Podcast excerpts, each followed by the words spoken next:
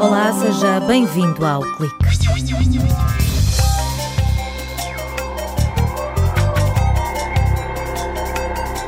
O Parque Infante Dom Pedro, em Aveiro, é o palco de um projeto que junta ensino e tecnologia ao ar livre e com recurso a um telemóvel, uma app e à realidade aumentada, os alunos são desafiados a aprender fora da sala de aula. Na rubrica Horizonte Aparente, o físico Carlos Herdeiro traz-nos hoje o entusiasmo à volta dos sons e da imagem de um buraco.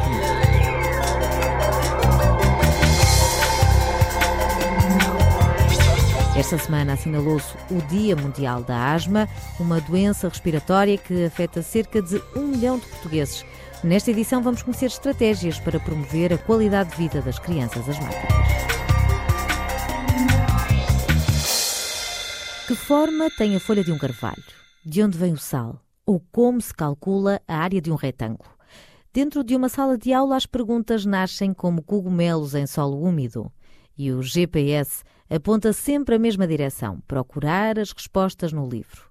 O EduParque explora uma perspectiva diferente do conhecimento.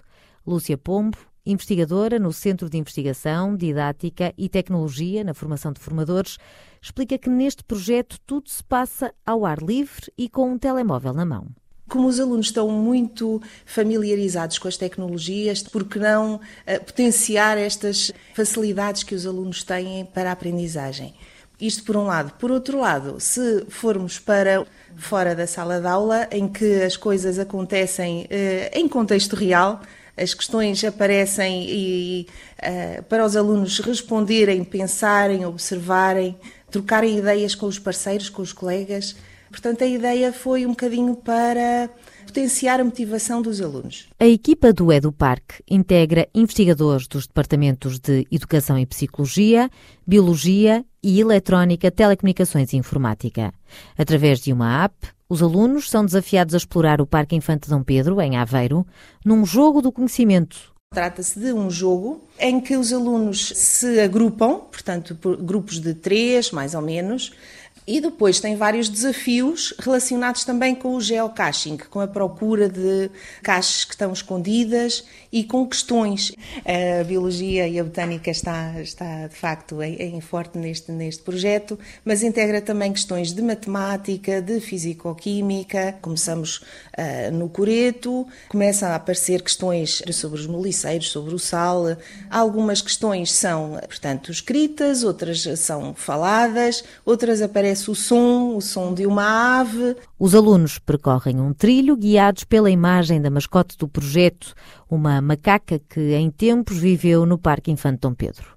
Os guiões ainda não estão concluídos, mas Lúcia Pombo adianta que uma das grandes inovações é a realidade aumentada para dar informação extra sobre cada espécie.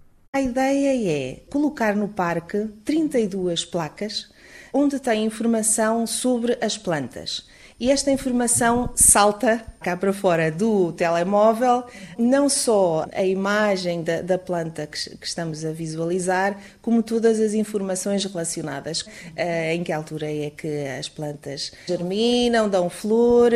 Em 3D temos as, as folhas, por exemplo, no inverno, em que a maioria das espécies não, não estão em flor, consiga ver qual é, qual é a flor daquela espécie. A app já foi testada por alunos do primeiro e do segundo ciclo durante a Semana Aberta da Ciência e da Tecnologia. Para a coordenadora do projeto, estas atividades educativas, que misturam diversão ao ar livre e tecnologia, promovem uma aprendizagem mais autêntica. O ensino hoje em dia está muito virado para o aprender decorando e decorando para ter boas notas nos exames.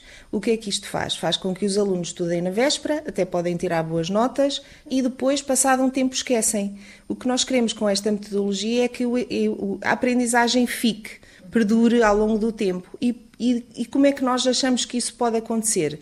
Pelas experiências, pelas vivências. É muito mais fácil eles perceberem que uma aprendizagem que está em contexto real do que estar alguém lhes disse.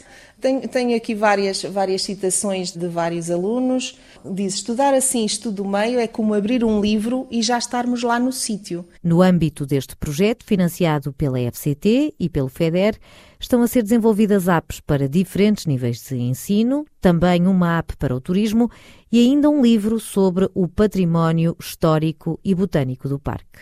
A aplicação será testada por alunos durante o Open Campus, a 10 de maio, na Universidade de Aveiro, e para os turistas e curiosos está disponível nos dias 10 e 11 de junho, durante a Semana do Ambiente, em Aveiro.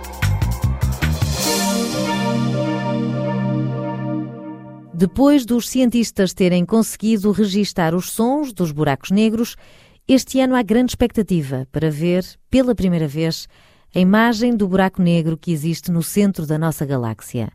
Na rubrica Horizonte Aparente, Carlos Herdeiro, docente e investigador na Universidade de Aveiro, explica que este feito só é possível graças a uma rede de radiotelescópios espalhados pelo mundo.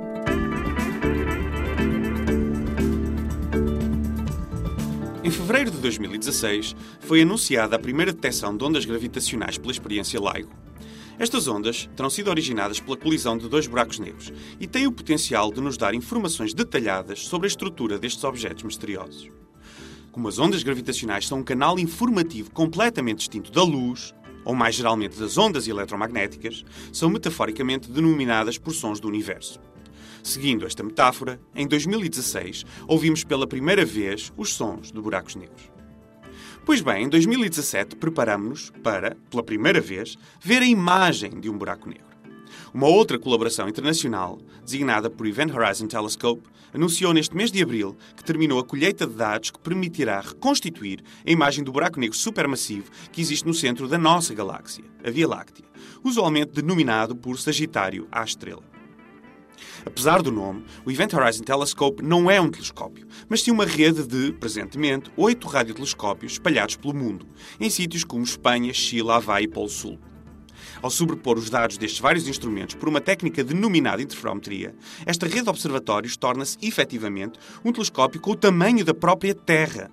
Uma tal dimensão é necessária para tentar observar a estrutura de um objeto cujo tamanho angular no céu é semelhante ao de uma moeda de um euro colocada na superfície da Lua. Os dados colhidos até o momento, cerca de 500 terabytes por estação, serão aerotransportados para o MIT, em Boston, nos Estados Unidos da América, onde serão processados por supercomputadores. O resultado será uma imagem de como a luz emitida na vizinhança do buraco negro é distorcida pela gravidade deste. Para quem viu o filme Interstellar, poderá ter a icónica imagem que lá surge do buraco negro Gargantua como referência.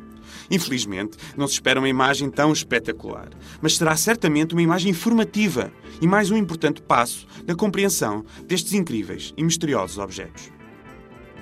Foi a rubrica Horizonte Aparente com o físico Carlos Herdeiro.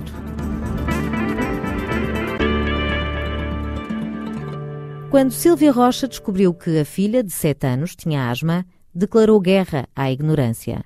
A investigadora do Departamento de Química da Universidade de Aveiro fez aquilo que manda o método científico. Perante a dúvida de como lidar com esta doença respiratória, foi à procura de respostas e, no final desse processo de descoberta, decidiu partilhar a experiência através de um livro escrito em coautoria com Ricardo Dias. Tive que estudar e aprender, talvez isto tenha um bocadinho a ver com, com a minha própria profissão, e achei que era difícil ter acesso de uma forma fácil e direta à informação.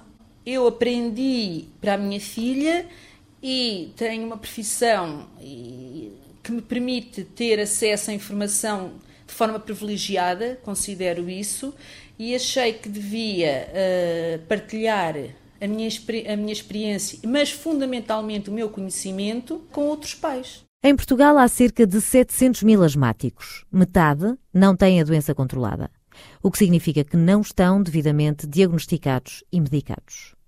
Entre aqueles que vivem com asma e sem acompanhamento médico, incluem-se 88 mil crianças.